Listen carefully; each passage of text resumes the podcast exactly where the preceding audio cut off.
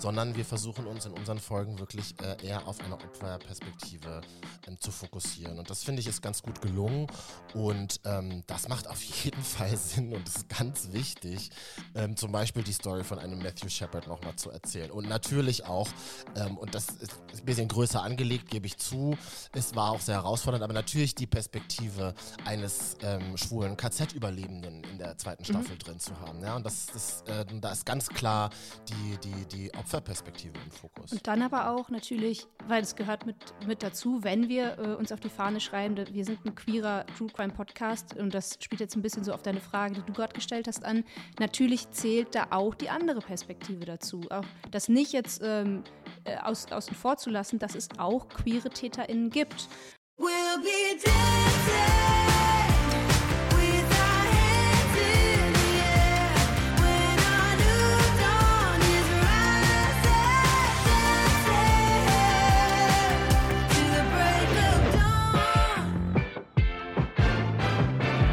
Wunderschönen guten Tag und herzlich willkommen zu einer brandneuen Folge Busenfreundin, der Podcast. Leute, True Crime ist ja schon lange das Ding in der Podcast-Szene und ab sofort könnt ihr in der ARD Audiothek die zweite Staffel eines Podcasts hören, der bei den Verbrechen noch mal ein bisschen differenziert.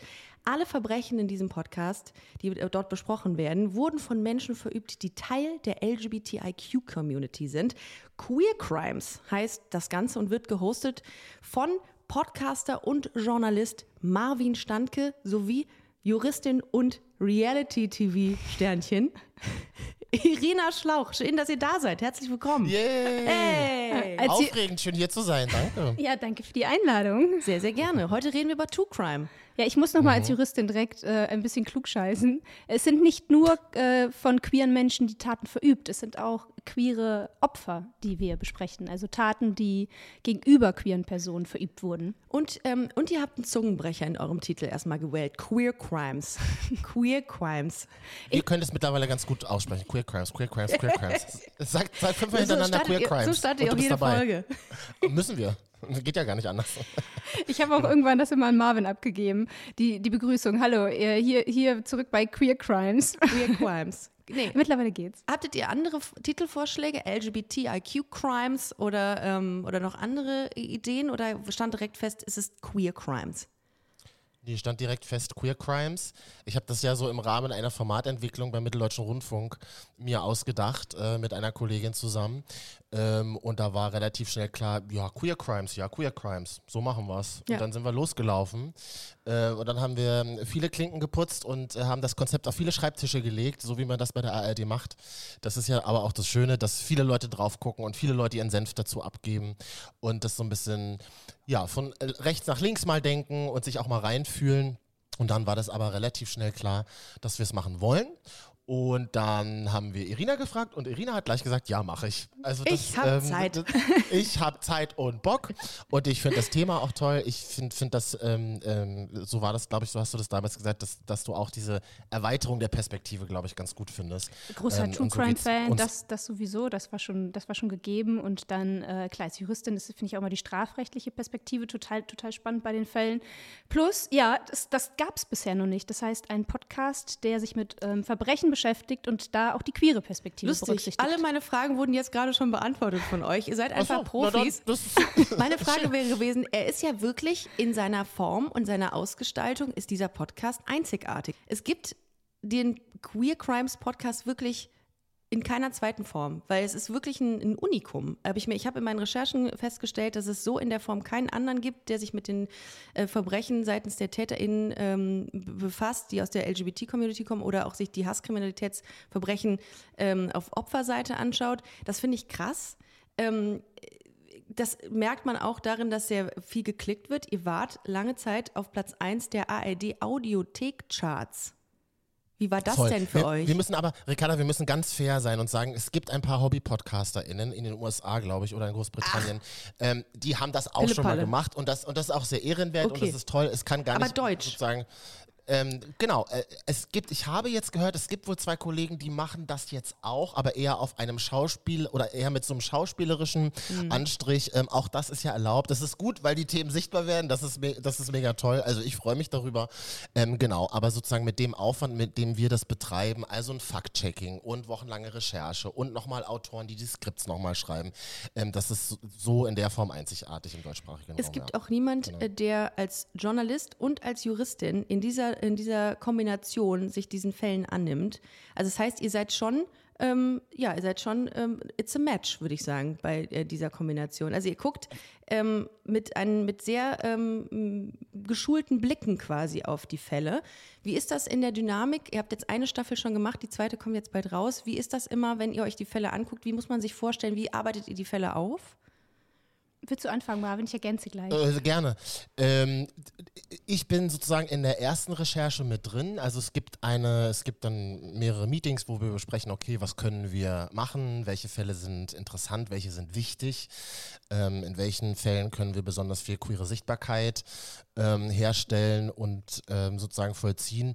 Genau, und dann ähm, entscheiden wir gemeinsam in einem queeren Team, muss man, finde ich, auch nochmal dazu sagen. Das ist durch Zufall so entstanden, aber oh, cool. natürlich auch wichtig, dass, dass äh, RedakteurInnen, Producerinnen und die Autoren auch alle eine queere Perspektive haben.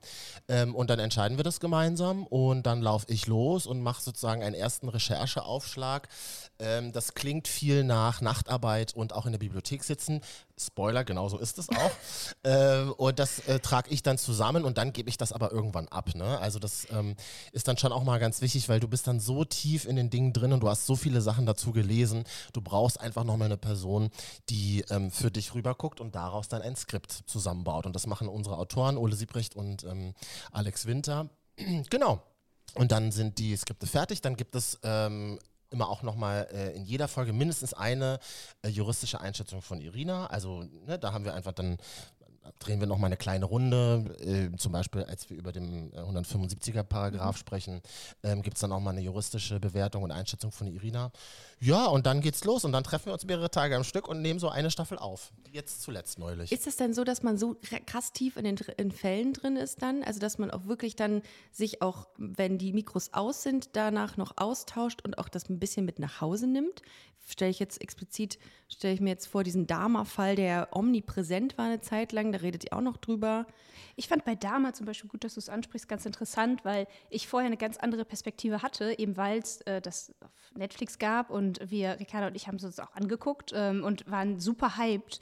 Und erst so im Nachgang, als wir dann die Folge aufgenommen haben und recherchiert haben, habe ich so gemerkt, boah, krass, so viele Dinge habe ich bei, während des Guckens gar nicht berücksichtigt, ähm, auch aus der queeren Perspektive nicht. Ähm, und durch dann durch die Bearbeitung des Falls habe ich gemerkt, uh, also es ist auch schon wichtig, auch mal kritischer dahin zu gucken und nicht nur die Sachen sich so berieseln zu lassen und zu denken, boah, wie aufregend, das ist jetzt hier ein Thriller. Nee, das ist halt passiert und auch gerade was zum Beispiel bei Dama, ähm, also gehört gerne in die Folge rein, äh, insbesondere was es dafür auch Nachlässigkeiten auf Seiten der Polizei mhm. gab. Marvin hat ja gerade so ein bisschen seine Perspektive geschildert als Journalist, ähm, aus journalistischer Perspektive. Und er sagte eben kurz, ähm, juristische Einschätzung, was heißt das denn eigentlich? Also was ist eine juristische Einschätzung bei, jetzt nehmen wir mal als Fall den Dama-Fall? Oder als Beispiel? Ähm, ich, äh, als Beispiel, was immer wieder, äh, gerade wenn du äh, Laie bist, ähm, Abgrenzung Mord, Totschlag. Also was ist da der Unterschied? Ähm, ah, okay. Also gerade die Dinge, die interessant für die HörerInnen sind, die, die picken wir uns dann raus, mhm. gehen da dann ein bisschen in die Tiefe, damit dann auch das Verständnis da ist. Ähm, die, äh, Unterschiede des, der Rechtssysteme. Also warum mhm. Äh, in den USA ist es teilweise ganz anders als in Deutschland. Das vergleichen wir ein bisschen. Wie wäre das? Oh, was, wär, was könnte du für einen Stra Strafmassentäter hier zum Beispiel erwarten? Also das, äh, aber das ist dann so ein ein bisschen unterschiedlich, wo wir denken, dass es dann für die Leute auch ein Mehrwert ist, äh, dass das ja sich auch so ein bisschen juristisch weiterzubilden. Nee, was mir gerade noch einfällt, weil du ja gefragt hast, nimmt man so die Themen mit mhm. nach Hause. Also natürlich lernt man auch so im Laufe seiner Zeit irgendwie eine journalistische Distanz auch zu gewissen Themen, auch zu Gewaltverbrechen und so weiter zu haben.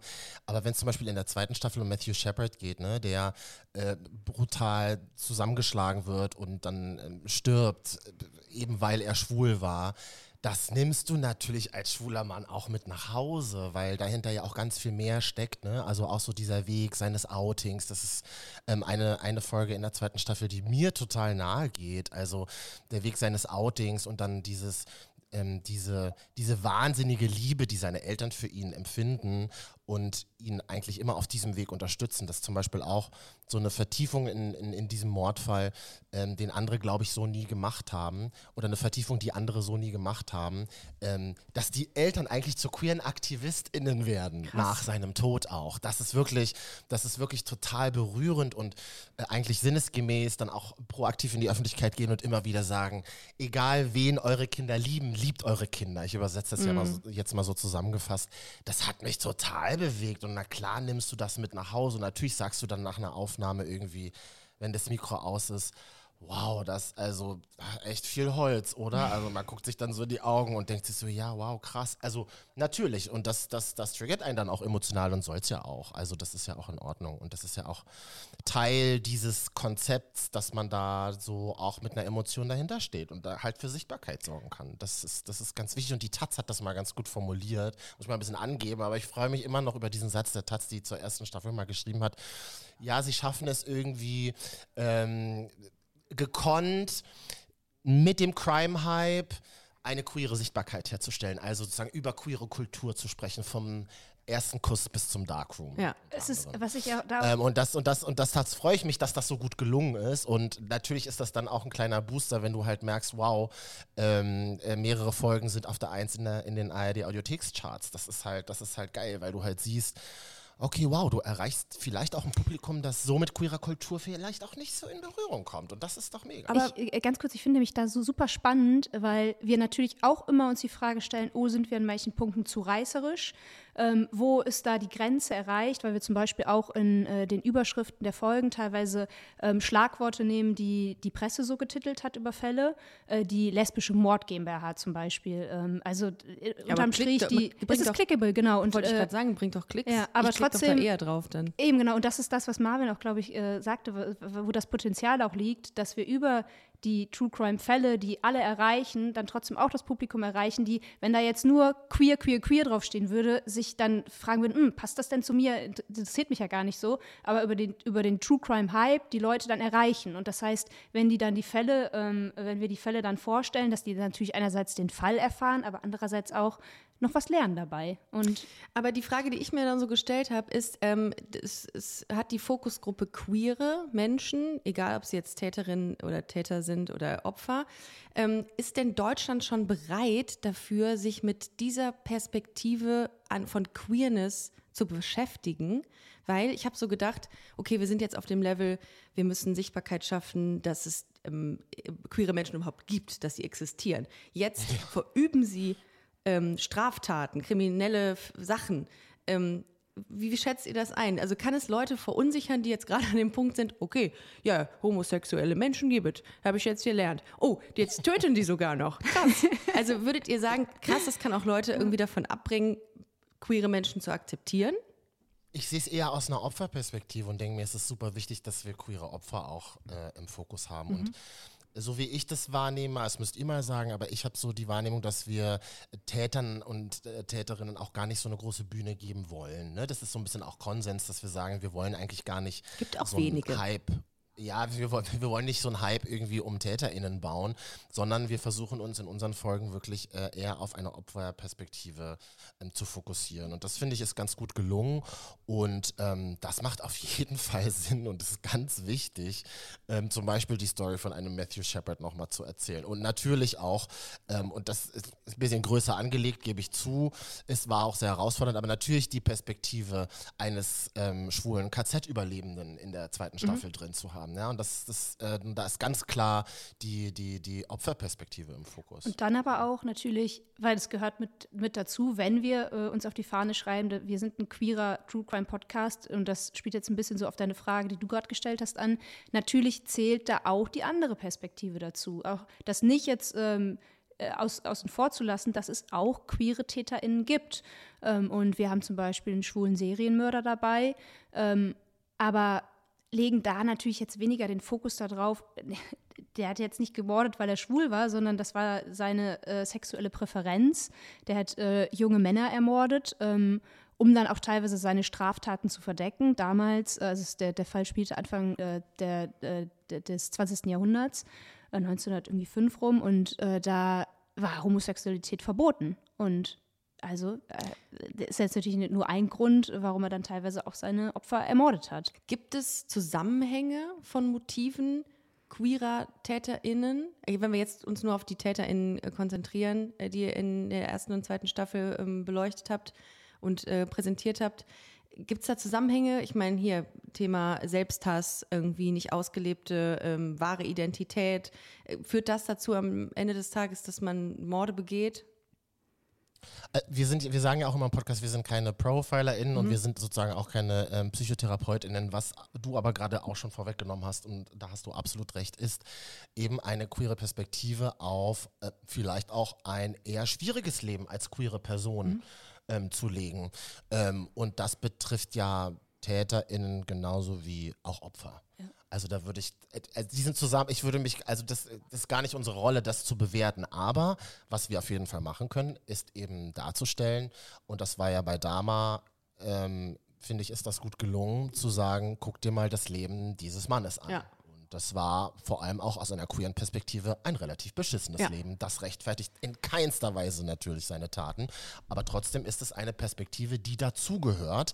Und das war auch immer so ein bisschen die Motivation, das Format zu erfinden, weil wenn ich mir so Fälle angehört habe, wo es dann mal um queere Menschen ging, da sind dann so viele KollegInnen immer in merkwürdige Formulierungen gekommen. Da wurde dann schnell über das homosexuellen Milieu ganz merkwürdig, befremdlich gesprochen.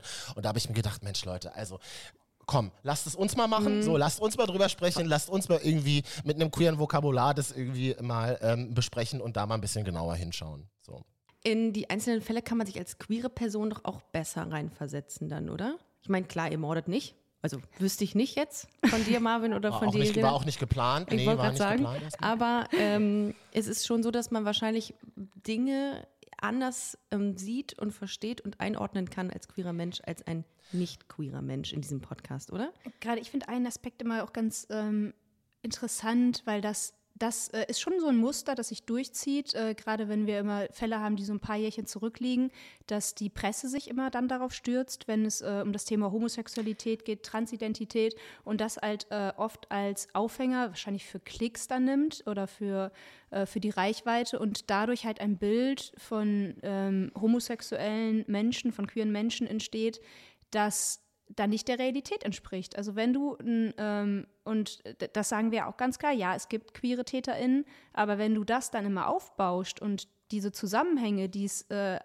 die du ansonsten nicht, ähm, glaube ich, zwischen äh, Täterschaft und Queerness äh, verbinden würdest, das aber dann machst als Presse, dann bauscht das ja auch auf und äh, äh es entsteht ein falsches Bild. Und na klar ist es nochmal eine andere Perspektive, wenn zwei queere Menschen darüber sprechen, muss sich ein Mensch beispielsweise outen, ein, ein, ein Mensch der Öffentlichkeit. Zweite Staffel sprechen wir über einen bayerischen Volksschauspieler, hm. der ermordet wurde und der quasi nach seinem Mord zwangsgeoutet wurde, weil der sein queeres Leben in München im, im, im, im Geheimen geführt hat ne? und das irgendwie ähm, nicht nach außen kommunizieren wollte. Und natürlich entsteht dann ein Gespräch im Podcast, wo, und das fand ich halt auch mega spannend, wo ich natürlich auch Irina als Person der Öffentlichkeit ähm, oder mit, mit großer Reichweite fragen kann, ähm, ja, findest du nicht, man sollte sich auch outen, um anderen eine Stimme zu geben?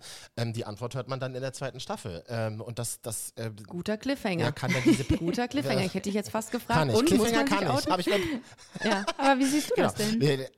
Ähm, ich finde tatsächlich, es ist gut, je mehr, sich, je mehr Leute sich outen. Auf der anderen Seite kann ich auch verstehen, wenn man sich äh, oder nachvollziehen, wenn man sich in Milieus befindet oder in, in Kontexten, wo es nicht einfach ist und man es dann nicht Voll. macht zunächst. Voll. Aber wir sehen es ja hier bei der äh, Profifußballmannschaft, bei den Herren. Also da wäre es ja großartig, wenn das mal right. der Fall sein würde.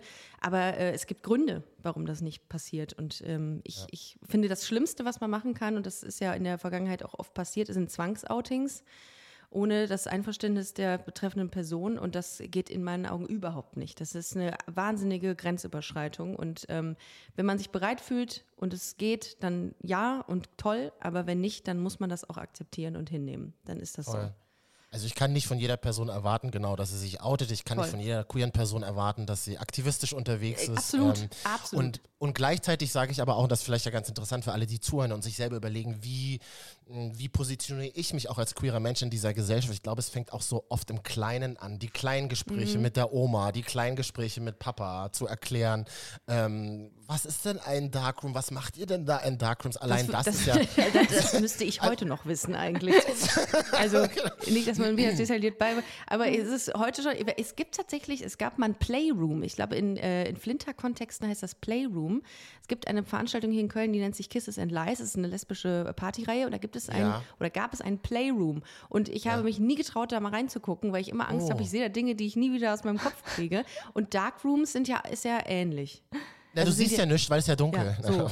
Also, also Wenig. Ist, ist korrekt, schemenhaft. eigentlich sehe ich da gar nichts. Aber nee, schemenhaft. Ist, ja, aber es ist, warst du schon mal in einem Darkroom, wenn ich mal so frech fragen darf? Äh, ist, schon, ist schon vorgekommen ja, tatsächlich. Ist, ist, hast du ja auch oft in oder so in schwulen oder in äh, äh, äh Männerparty-Kontexten ist das äh, liegt so Dancefloor und, äh, und Darkroom oft sehr nah beieinander. Viel das halt gängiger, so. ne? Und ich finde auch, das muss man an dieser Stelle vielleicht auch mal sagen, dass äh, die, die Partys für schwule Männer deutlich sexualisierter sind als die für Frauen. Ich glaube, der Playroom war überhaupt nicht so belagert oder überhaupt nicht so belegt. Oh doch, ich glaube schon. Mhm.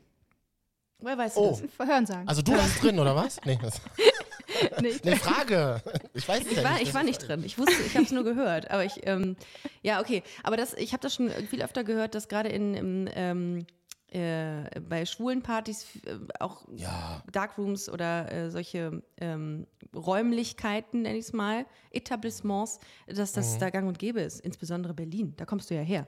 Äh, da, da komme ich her und ähm, du wächst sehr sexualisiert auf als schwuler ja. Mann, auch so in der, ja. auch so in der queeren Community. Also du bist schnell mit Sexualität konfrontiert, ob du willst oder nicht. Aber auch mit das, bestimmten Körperidealen und so, ja, auf jeden Fall. Ist das nicht manchmal eigentlich ein mega Druck, der da auf einem ja. schwulen Mann lastet? Weil man sagt, Voll. vielleicht gibt es auch einfach Leute, die, ähm, die deutlich asexueller sind oder auch vielleicht mal asexuell. Das ist ja nie, das wird ja nie thematisiert. Das ist ja ein Prozent der Bevölkerung ist asexuell, habe ich mal gelesen. Ist aber richtig gut, dass du es sagst. Und, mhm. und du vielleicht willst du gar nicht so sexualisiert. Vielleicht bist du das auch nicht und du wirst trotzdem in diesen Sog, ähm, in diesen Sog mitgenommen, dass du als schwuler Mann direkt mit einem Haarnet rumlaufen musst und mit einem, äh, mit, wie nennt man diese Hosen, die hinten die Arschbacken freisetzen? Äh, Jockstrap. Ja. Wie, wie genau? Jock Jockstrap? Jockstraps. Jockstraps. Jockstrap. Okay. Und das, das sind ja viele nicht. Äh, es ist ja völlig fein, dass es das gibt, aber es gibt auch viele, die das nicht sind. Und da finde ich manchmal, das ist zumindest meine Wahrnehmung, die ich früher hatte, als ich mich zunehmend mit der, mit der queeren ähm, Community auseinandergesetzt habe und auch mit vielen Menschen gesprochen habe dazu,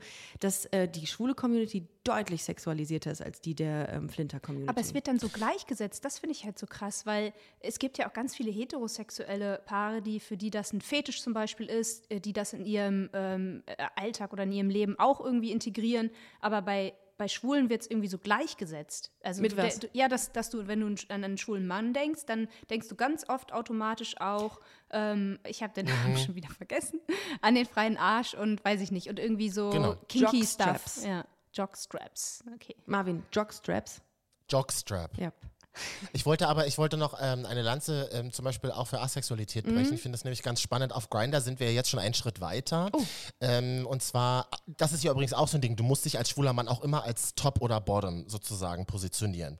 Ganz, das ist immer total wichtig, ganz wichtig, ähm, äh, um sich gegenseitig einschätzen zu können, habe ich jetzt ironisch gesagt. So.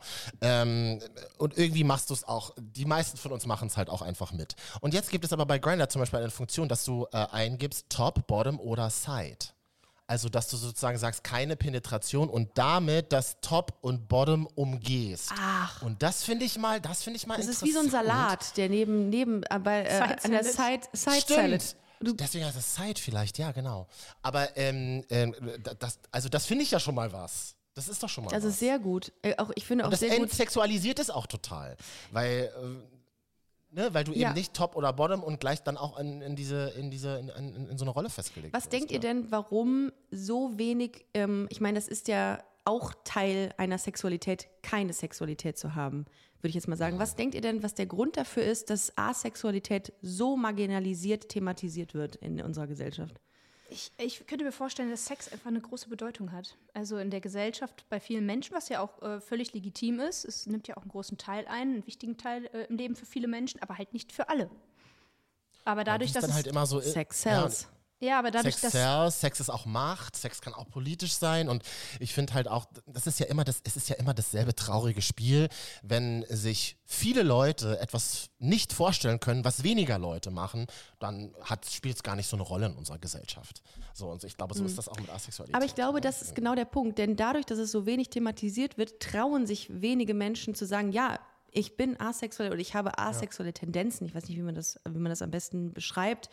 Und ich finde, ähm, ich hatte mal eine asexuelle Person im Podcast und da kam, ähm, da kam so viel Feedback, dass es hieß, ey, mir geht's Voll. genauso, aber ich würde das niemals ja, sagen, ja. weil ich weiß gar nicht, wie ich das einzuschätzen habe. Ich weiß gar nicht, an wen ich mich wenden soll, da gibt es doch nichts. Und das ist so ein bisschen mhm. schade, weil ähm, weil alles ist sexualisiert in unserer Gesellschaft und insbesondere auch, wo wir gerade drüber gesprochen haben, die, die schwule Community. Was, was passiert, wenn du dich da als asexueller Mann du fühlst dich ja überhaupt nicht gesehen. Bist ja, bist ja äh, non-existent. Ja, du gehörst ja schon zu einer Minderheit und dann bist du nochmal die ja, Minderheit voll. der Minderheit. Ja. Voll. Ja, also das Stimmt, ich, ich habe auch noch niemanden erlebt, der sich so vorgestellt hat, ja, ich bin asexuell. Stimmt, man redet darüber. Noch nie gehört. Irgendwie. Ja, komplett. Guter Hinweis, ja. Mhm. Ja. Ja, aber ähm, das ist ja bei den Fällen, um wieder den Bogen zurück zu Queer Crimes zu schlagen, nicht der Fall. Denn es ist ja auch da oft, ähm, oder es hat ja oft auch was mit einer Sexualität zu tun, insbesondere bei, ähm, ich muss jetzt nochmal den Fall Dame ansprechen, weil der so, so groß war und weil ich den auch mhm. selber sehr, sehr interessant fand. Das war ja auch ähm, Bezug zur Sexualität kann man ja, kann man ja schaffen bei Dama. Und ähm, was ich im Vorfeld meiner Recherchen zu dieser Folge heute mit euch ähm, gesehen habe, ist dieser Hype um True Crime, um mhm. Crime-Fälle. Und das teilweise auch ähm, gerade äh, bedingt durch die Hollywood-Industrie, durch die, die Filmindustrie, ein riesengroßer Hype um diese Queer-Fälle geschaffen wird. Wie ist das denn für euch? Also seid ihr auch irgendwie Fans manchmal? Ist, habt ihr das, dass ihr dann unbedingt was zu einem Fall noch mehr erfahren wollt? Oder ich habe zum Beispiel gesehen, dass es Merch gibt zu, ähm, äh, zu Dama oder auch zu äh, Eileen Wuornos. Das ist die, ähm, die verkörpert wurde von äh, Charlize Theron in Monster. Gibt es Merchandising-Artikel zu bestimmten mhm. Äh, Kriminalfällen? Wie, wie, ordnet ihr das ein? Also, wie findet ihr das? Also ich würde erstmal sagen, dass es äh, gar nicht so der Queer-Bezug da ist, sondern eher das Thema Serienmörder. Das heißt Menschen, ah. die ähm, einige Menschen töten äh, lange Zeit dann nicht entdeckt werden. Ähm, das heißt, dass da schon mal eine, eine, große Geschichte irgendwie hintersteckt, dass viel über die Menschen berichtet wird, dass viel aus der, äh, teils auch aus der Kindheit berichtet wird ähm, und dass diese große Aufmerksamkeit auf den Personen ähm, mit diesen brutalen Taten, dass die den Hype schaffen. Also das heißt, dass ähm, dass bei Dama beispielsweise, dass viel über sein, seine Kindheit bekannt war, sein, sein frühes Leben, dann über seine Taten, die dann irgendwann aufgeklärt wurden, spektakulär, wie er dann am Ende verhaftet wurde und dass das die Leute packt dann, weil es ähm, auf einer wahren Begebenheit beruht oder in, in dem Fall das, das ist das wahre Leben gewesen. Und sicherlich auch dann nochmals, war ja so ein Rehype, es gab ja so zwei Hypes, einmal zu seiner ja. Zeit und dann quasi diesen Rehype, nenne ich das immer, als die Serie rauskam. Und das ist natürlich dann, das ist natürlich weird, weil es dann auch verknüpft ist, und das muss man schon ganz ehrlich sagen, mit einer bestimmten Ästhetik, ne? Auch so mit dieser, mit dieser Retro-Ästhetik, die die Serie hatte und dann kam es eben dazu, wie du sagst, dass es plötzlich Merch gab oder dass man sich zu Halloween als Dama verkleidet hat. Ja, völlig, völlig absurd natürlich, aber das ist so, ja, das wirkt dann irgendwie dann doch so fiktiv für die Menschen und gar nicht so greifbar. Und gleichzeitig, ähm, glaube ich, deswegen funktioniert Crime auch so wahnsinnig gut, weil wir es einfach lieben, auch HobbypsychologInnen zu sein, weil wir so ein bisschen so das Böse ergründen wollen oder so eine Seite des Menschen entdecken, nachvollziehen wollen, die wir in uns selbst vielleicht nicht so nachvollziehen können. Welcher Fall hat euch denn persönlich am ähm, stärksten emotional mitgenommen? Mm, also wir in der zweiten Staffel haben wir zum Beispiel einen Fall ähm, und berichten über ein Brasta, über einen jungen Homosexuellen während der Nazi-Zeit. Und das war, glaube ich, am bewegendsten. Also ich weiß auch noch, da, als Marvin und ich aufgezeichnet haben, dass wir da, danach beide echt nochmal schlucken mussten, weil ja, weil das irgendwie so, so ein Bruch auch war, also weil wir einerseits über die jungen äh, Jahre von ihm sprechen, auch wie er seine Homose Homosexualität entdeckt und was eigentlich total schön ist äh, zu hören. Und dann aber irgendwann ähm, ja die, die Nazis äh, kommen und auch er Konzentra in, ins Konzentrationslager muss. Und das ist natürlich hat man viel irgendwie aus der Zeit gehört, auch früher im, im, Geschichtsunterricht, man hat viel darüber gelesen, aber sich dann an, an einem, also einen Fall mal genau anzugucken und das so ein bisschen besser nachvollziehen zu können, wie die Menschen auch damals gelebt haben, wie sie verfolgt wurden ähm, und trotzdem noch versucht haben, irgendwie normales Leben zu leben. Also das hat mich, hat mich echt beeindruckt. Also ich schließe mich an, das war tatsächlich auch der herausforderndste Fall für das ganze Team, weil du ja plötzlich wichtig, dass wir es gemacht haben und gleichzeitig bist du ja trotzdem in einer Situation, wo es nicht um einen Täter oder eine Täterin geht, sondern es geht irgendwie um ein Verbrechen gegen die Menschlichkeit an sich. Und das natürlich in einer Podcast-Folge ähm, kompakt darzustellen, war herausfordernd, aber ich glaube, es ist ganz gut gelungen. Aber ja, also ganz ehrlich, das zieht dich halt auch runter, ne? weil du ähm, auch denkst, wie Irina auch schon sagte, das ist gar nicht so lange her, also ist es einfach nicht. Nee. Und als schwuler Mann denkst du dir, das hätte dich damals auch getroffen. Ja, das ist, ich hatte auch vor einiger Zeit hier eine Podcast-Folge mit einem ähm, mit einem Journalisten des ähm, österreichischen Rundfunks. Da sind wir wieder bei Österreich. Mhm. Äh, und der hatte ähm, ein Buch rausgebracht über eine Person, eine lesbische Frau, die sie aber als Jahre später als lesbisch geoutet hat, die ähm, ihre jüdische Freundin, Partnerin über sieben Jahre bei sich versteckt hat. Oh wow, okay. Die war nicht einmal draußen in ja. dieser Zeit. Das ist so schlimm mhm. gewesen. Ja. Und ähm, da dachte ich mir auch so, boah, das, ähm, gut, da sind natürlich noch Unterschiede. Ne? Also gerade bei den lesbischen Frauen in der NS-Zeit war es ja so, dass man das gar nicht ernst genommen hat, so ja. wirklich bei den Frauen. Bei den Männern war es kom komplett anders.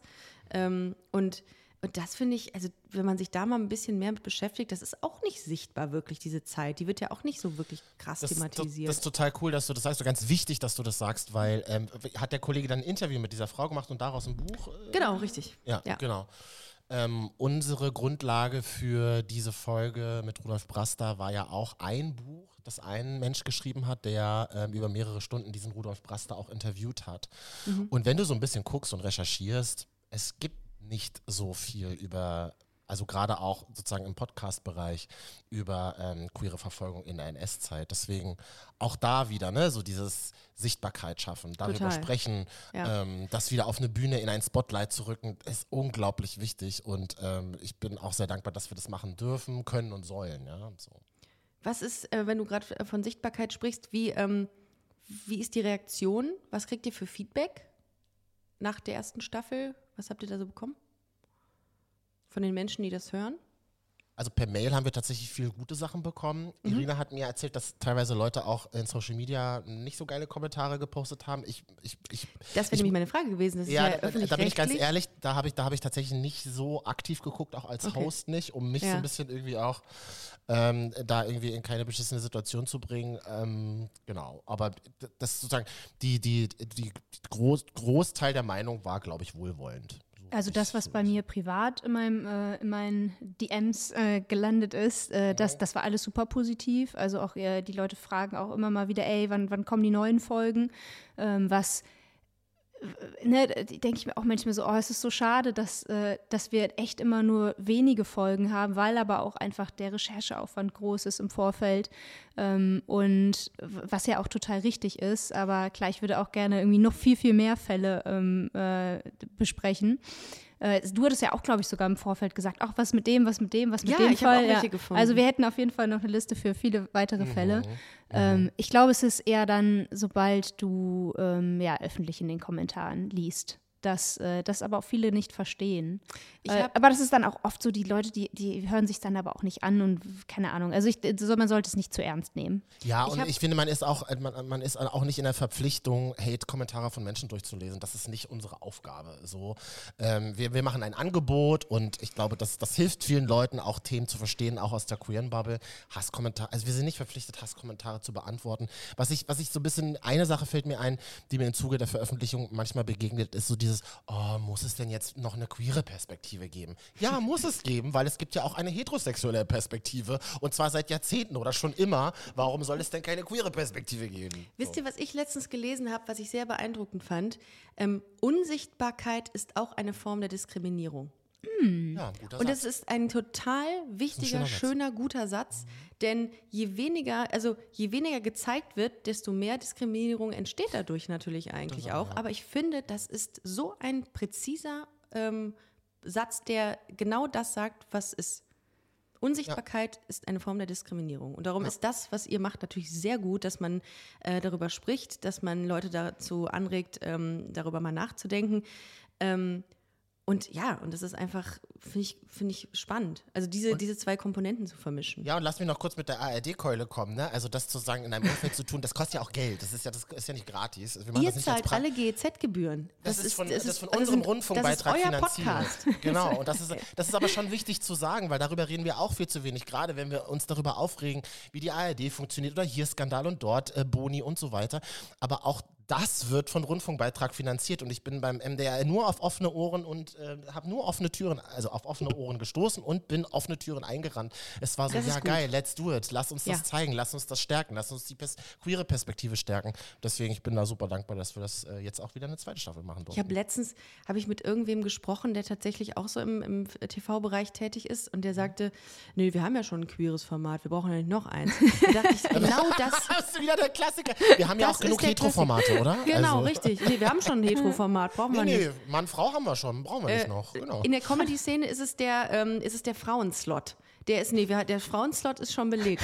Da denke ja. ich mir. Mit einer Person. Ja. Genau. Und das ist so, das ist genau die Denke. Es, ja. es, sollte nicht sein, dass es heißt, wir haben schon ein queeres Format, sondern ja. klar, es ist ein cooles Format, ähm, es, äh, es, es, nimmt eine Haltung ein, es zeigt äh, die, unsere Realität, das ist das Ziel und nicht, wir haben schon ein queeres Format. Ja, und die Zeichen Super. stehen ja gerade wieder so ein bisschen auf, die Uhren, manche Menschen wollen ja Uhren gerade wieder zurückdrehen, also ich glaube, ähm, wir müssen, Leider ja. wir alle so ein bisschen drauf aufpassen, dass es jetzt auch mit der Sichtbarkeit, dass es nicht aufhört. Ich glaube, ja, das, ähm, das ist Arbeit, also es kommt ein bisschen Arbeit auf uns zu, kann ich euch jetzt schon mal spoilern, so, auch als queere Person Person, vor allem auch so in, in der Medienbranche, aber ja, aber es gibt schon viele gute Sachen und lasst uns einfach weitermachen. Also das ist, glaube ich, das Wichtigste. Weitermachen ist ein gutes Stichwort. Du machst ja auch noch den ähm, äh, Sputnik Pride Podcast genau, mit bin ich, Robin bin ich Solf. Mit Robin, ja. Äh, da bist du in der Redaktion äh, oder genau, bist du Redaktion und Producing mache ich da. Genau. genau. Und das ist, das ist ja auch ein sehr, sehr guter Podcast. Props gehen raus an euch. Das ist auch immer, nice. ihr habt sehr, sehr gute GästInnen dort. Ich Danke. war auch mal Teil, als noch Kai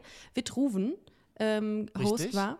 Möchtest du mal wieder kommen eigentlich? Super gerne. Ich bin hast immer du mal wieder da. Bock, wirklich? Äh, Noch dieses Jahr super. hast du Zeit? Gut, gut recherchiert. Ich habe immer Zeit. Hab für für Sputnik Fight habe ich Danke immer Zeit. für die Info. Ich schreibe äh, Robin sofort im Anschluss. Und das ja. ist, äh, das ist mega, mega gut. Ich finde, das ist einer der besten queeren Podcasts. Gästinnen, ah, ähm, cool. Und das finde ich mega schön, weil es, ähm, ich finde persönlich das total wichtig, Klar, ihr habt eure Opferperspektive bei einem True Crime Podcast, aber ich finde immer auch wichtig, unabhängig von True Crime, dass eben die LGBT-Community oder die äh, Mitglieder davon nicht in diese Opferrolle gedrängt werden. Weil es ist ja ganz oft so, dass dieses Thema LGBT und äh, für gleiche Rechte einstehen, super wichtig, aber dass es oft mit so einer Lamoyanz einhergeht. Ja. Wisst ihr, was ich meine? Ja, voll. Und ich finde, das ist mal schön, dass man sagt, ey, wir feiern das. Und das äh, finde ich persönlich ist beim Podcast bei euch äh, der Fall. Dafür sorgen, glaube ich, auch Princess Charming vom Formate wie Princess Charming. Übrigens muss ich an dieser Stelle auch mal dir ein Lob aussprechen. Die Verräter wurde kein Mal deine Sexualität äh, erwähnt. Und oh, das mag ich ja sehr, sehr gerne. Glückwunsch. Das, super. Und sie haben sie trotzdem im Glas gehabt. Der Frauenslot und der queere Slot wurde vereint, war billiger. ähm, aber das ist doch auch toll, dass man es überhaupt nicht thematisieren muss, sondern dass es einfach Teil ja. dieser, äh, dieses Formats ist. Und das muss ja eigentlich unser Ziel sein, dass wir nicht mehr drüber sprechen müssen. Das wird ein langer Weg. So lange haben wir noch noch einen Job, Marvin, auf jeden Fall. Ähm, das wird noch sehr lange dauern. Aber ich finde, das ist doch am Ende des Tages dann das, das erklärte Ziel, dass man sagt, wir, das ist völlig irrelevant. Und dass es, dass es von allem etwas gibt. Weil ich meine, solange ja. es noch Hasskriminalität gegen queere Personen gibt, ist es auch wichtig, mhm. darüber zu sprechen. Mhm, mhm. genau. Ähm, das das ja, darf halt auch nicht, aber genau, aber halt nicht nur, das stimmt. Also, weil zum Beispiel ich äh, sehe mich zum Glück nicht in der Opferrolle. Also ich habe wenig Diskriminierung zum Glück in meinem Leben erfahren müssen. Ähm, aber und weil du auch gesegnet bist. Ich mit ganz vielen bist. Privilegien, das stimmt. Ähm, Aber klar, natürlich, das sollte das Ziel am Ende sein. mit, mit, so einer, mit, mit, Von so dir, einer, ja. so einer Katholikensäule, äh, Katholiken-Symbol äh, äh, hier ankomme. Ja. ja. Aber du hast, Entschuldigung, ich habe die unterbrochen. Alles gut. Nee, du hast diese Privilegien natürlich, aber äh, transidente Menschen, die haben halt das, diese, dieses Privileg nicht oder viele mhm. davon und, ähm, und, und ja, werden Opfer von Gewalttaten, was furchtbar ist, äh, gruselig. Ich finde schlimm. aber auch, und ich finde es immer total wichtig dazu zu sagen, gerade wir müssen das öfter sagen, ähm, wir sind halt wirklich sehr privilegiert. Wir ja. sind so ein bisschen in der Medienbubble. So. Äh, in der, die Medienbranche ist, finde ich, generell sehr queer und auf jeden Fall auch queerfreundlich. Ähm, wir leben in Großstädten, in ja. bestimmten Bubbles. Ne? Ähm, ich ähm, werde aber nicht vergessen, wie mir mal jemand erzählte, den ich im Club kennengelernt habe. Und der fragte mich so, ah, was machst du beruflich? Und habe ich gesagt, ja, ich bin unter anderem Produzent. Aha, was macht denn ein Produzent? Naja, ich, ich mache so Redaktion, zum Beispiel für, für den Podcast Pride. Und er so, was? Du bist Produzent vom, vom Pride Podcast, das ist total geil. Ich komme aus einem Dorf in Brandenburg, ich fahre jeden Samstag immer nach Berlin rein und ich höre den Podcast und der ist so Boah. wichtig für mich. Ähm, und genau das ist der Punkt. Also das ist das, was du ja auch gerade beschreibst, so dieses ja. ähm, nicht immer nur Opferperspektive, sondern also sicherlich auch Opferperspektive und Schmerzperspektive von queeren Menschen, aber eben da auch das empowernde Moment. Ja? ja also, absolut. dass wir uns irgendwie auch äh, zeigen und sagen, guck mal, ähm, wir können auch viele geile Sachen erreichen. Und das fand ich genau. einen total schönen Moment, der genau all das beschreibt, was du, was ja. du, äh, was du gerade sagst. So. Ja, es ist facettenreich. Das, es ist im Grunde, ähm, es ist ja, äh, das, das Leben eines queeren Menschen ist ja exakt das gleiche wie das eines nicht queeren Menschen, wenn ja. man davon absieht, äh, wie er liebt. Richtig. Aber es ist eigentlich völlig gleich. Und dann muss man das auch genauso abbilden wie das von heterosexuellen Menschen. Es hat also. immer mit Empathie zu tun. Und das, was wir machen mit Queer Crimes, finde ich, ist auch, äh, mein Handy ist übrigens gerade ausgegangen, mein Speicherplatz ist voll. Aber, ähm, da, aber das finde ich trotzdem noch total wichtig zu sagen, ja. äh, weil das, das, das das, wir machen auch Empathiearbeit irgendwie mit Queer Crimes. Ne? Es ist, äh, unsere, unsere Hauptzielgruppe sind schon auch Menschen, die eben nicht aus dem queeren Spektrum kommen. Ja. Und ähm, da sind wir so ein bisschen bei dem Problem, was ich vorhin auch beschrieben habe, wenn eine, eine Menge von Menschen etwas nicht versteht, was weniger Menschen als sie machen, dann ist es dann, dann findet es plötzlich nicht statt und das ist scheiße, das kann nicht sein.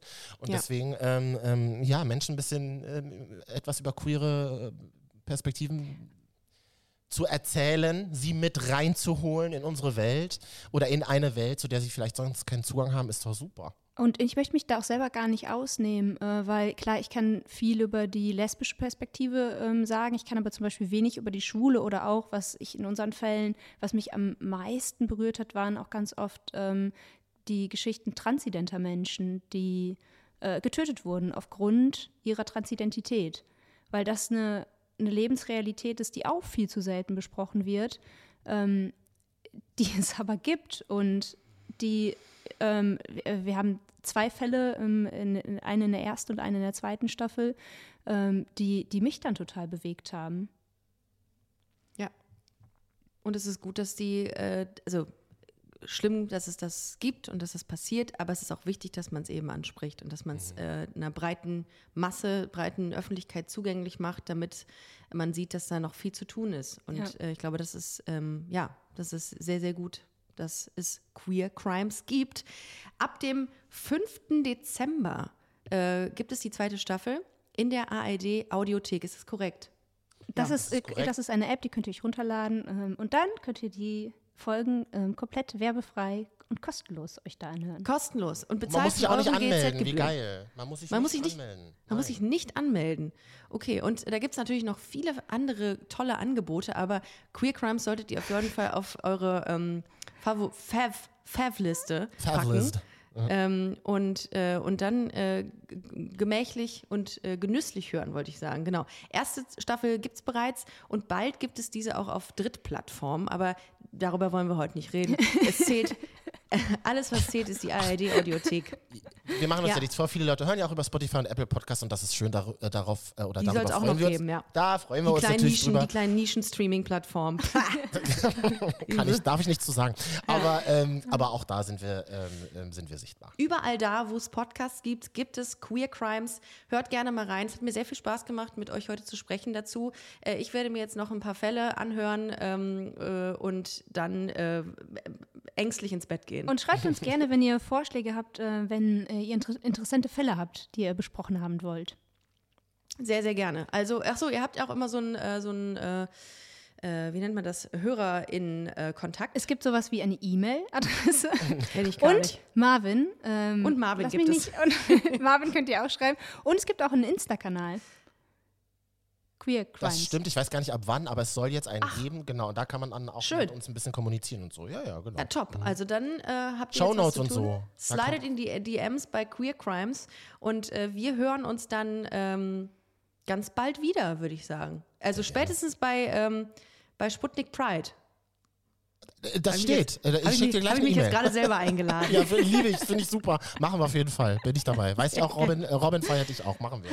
Dito, kann ich nur zurückgeben. Also, ihr Lieben, vielen Dank, dass ihr zugehört habt. Ihr wisst, was zu tun ist. Wir hören uns nächste Woche Sonntag. In diesem Sinne, tschüss. Tschüssinger. Tschüss. Das war Busenfreundin. Wenn ihr weitere Informationen wollt, dann slidet uns smooth in die DMs auf Instagram busenfreundin-podcast oder besucht unsere Webseite www.busen-freundin.de.